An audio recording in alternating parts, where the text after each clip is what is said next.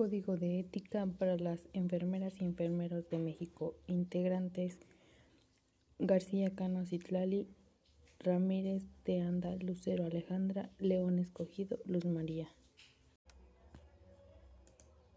Pues antes que nada debemos de saber qué es el acto humano, pues este concibe como el ejercicio de todas las facultades de razonamiento, la libertad y la voluntad con lo que se implica esa realización responsable del acto.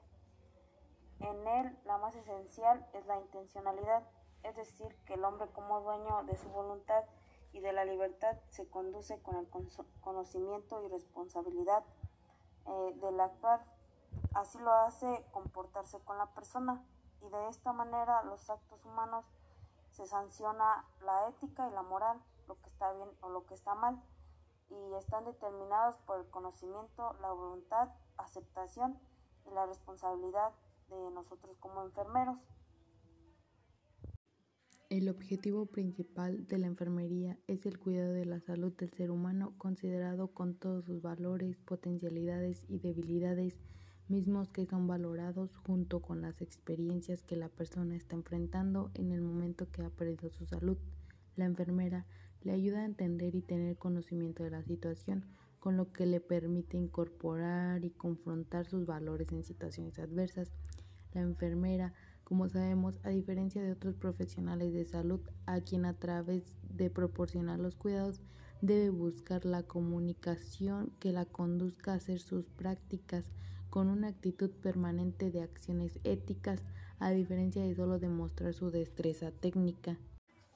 Asimismo, el Código de Ética cuenta con unos principios éticos fundamentales que son de suma importancia dentro de la profesión, como viene siendo beneficencia y no maleficencia, justicia, autonomía, valor fundamental de la vida y la privacidad. La beneficencia y no maleficencia es la obligación de hacer el bien y evitar el mal, más que nada hacer y promover el bien como el prevenir, apartar y no infringir daño o maldad o nada. La justicia. Este se refiere a la satisfacción de las necesidades básicas de la persona en su orden biológico, espiritual, afectivo, social y psicológico, congruente al acto humano, donde es un valor que permite ser equitativo para satisfacer las necesidades de la persona, así sea sin distinción de alguna, y así las iniciativas sociales para otorgar una buena justicia de servicios de salud. Autonomía significa respetar a las personas como individuos libres y tener en cuenta sus decisiones eh, donde se reconoce el deber de respetar la libertad individual que tiene cada persona para tomar sus propias decisiones.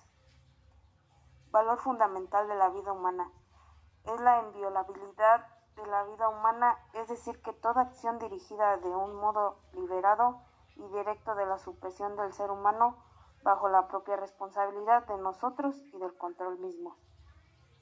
La privacidad es un fundamento muy buen tomado, como es el no permitir que se conozca la intimidad de las personas o de los pacientes que estamos tratando y su información confidencial que directa o indirectamente se obtenga de la vida de las personas y la salud debe reservarla de ya sea de persona, familia o grupo. El decálogo cuenta con 10 puntos, los cuales son 1. Respetar y cuidar la vida y los derechos humanos, manteniendo una conducta honesta y leal en el cuidado de las personas. Cuando nos estamos preparando para ejercer nuestra profesión, se nos enseña que lo más importante es preservar la vida humana y siempre ser honesto con nosotros mismos y con los pacientes. Pero Parece que todo esto, una vez laborando como tal, se va perdiendo el tacto humano que debemos tener y es un grave error. No deberíamos comportarnos de esa manera, porque a pesar de todo, el paciente es primero que nada un ser humano y merece un trato como tal. 2. Proteger la integridad de las personas ante cualquier afectación, otorgando cuidados de enfermería libres de riesgos. Aquí aplica el principio de beneficencia y no maleficencia. Siempre, siempre debemos de otorgar el mejor de los cuidados al paciente, nunca exponerlo a algo que sabemos que será perjudicial para su salud. pero tristemente sigue habiendo personal que no se actualiza o no sabe de qué se trata algún procedimiento o algún medicamento y aún así lo hace sin saber, perjudicando al paciente y no debe de ser así esto. 4. Asumir la responsabilidad como miembro del equipo de salud, enfocando los cuidados hacia la conservación de la salud y prevención del daño. Una vez que se atienda a un paciente, él será nuestra responsabilidad.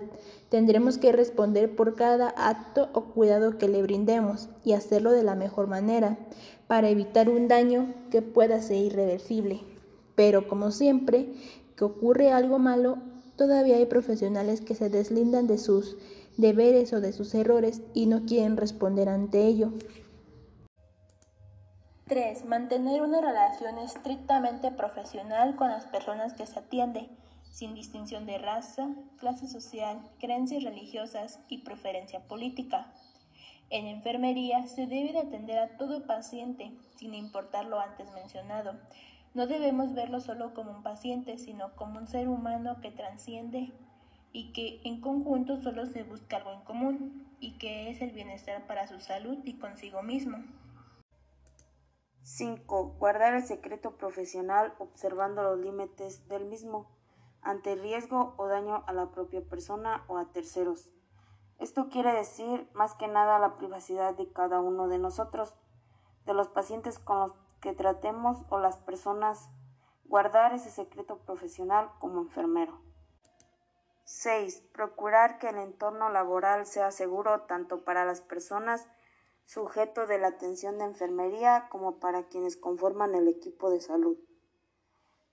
Esto es la de tener las cosas tanto físicas, psicológicas, emocionales, biológicas con nuestros pacientes y la o el entorno sea favorable con una buena atención y brindarle ese seguro, tanto para los enfermeros como para los pacientes. 7. Evitar la competencia desleal y compartir con estudiantes y colegas experiencias y conocimientos en beneficio de las personas y de la comunidad de enfermería. Más que nada llevarnos congruente con el personal de salud, compañeros, amigos y el brindarnos apoyo mutuo para brindar esa buena atención a los pacientes y a las personas que el no competir si no es en apoyo mutuo y colaborativo entre nosotros como enfermeros. 8. Asumir el compromiso responsable de actualizar y aplicar los conocimientos científicos, técnicos y humanísticos de acuerdo a su competencia profesional. Todos los enfermeros y enfermeras tenemos la responsabilidad de actualizar técnicas, procedimientos, teorías, para brindar mejores cuidados a los pacientes y asimismo cumplir con el deber de actualizarnos para una mejora tanto personal como profesional. 9. Pugnar por el desarrollo de la profesión y dignificar su ejercicio, siempre esforzándose para brindar cuidados de alta calidad, logrando expectativas. Sabemos que actualmente se encuentra con muchas deficiencias los hospitales para ofrecer una atención excelente, mas sin embargo, los y las enfermeras utilizan su conocimiento, habilidad y experiencia para lograr el objetivo, el cual es el cuidado de la salud del ser humano. 10. Fomentar la participación y el espíritu de grupo para lograr los fines profesionales. Con esto finaliza el decálogo, el cual es de suma importancia ya que seguimos fomentando el autocuidado de la salud y la prevención de enfermedades desde un primer nivel de atención no llegarían así a un segundo nivel de atención las personas que enferman de enfermedades que pueden ser preventivas y por ello es de gran importancia el compromiso y la responsabilidad del personal de salud y de las personas en general en el autocuidado de su salud.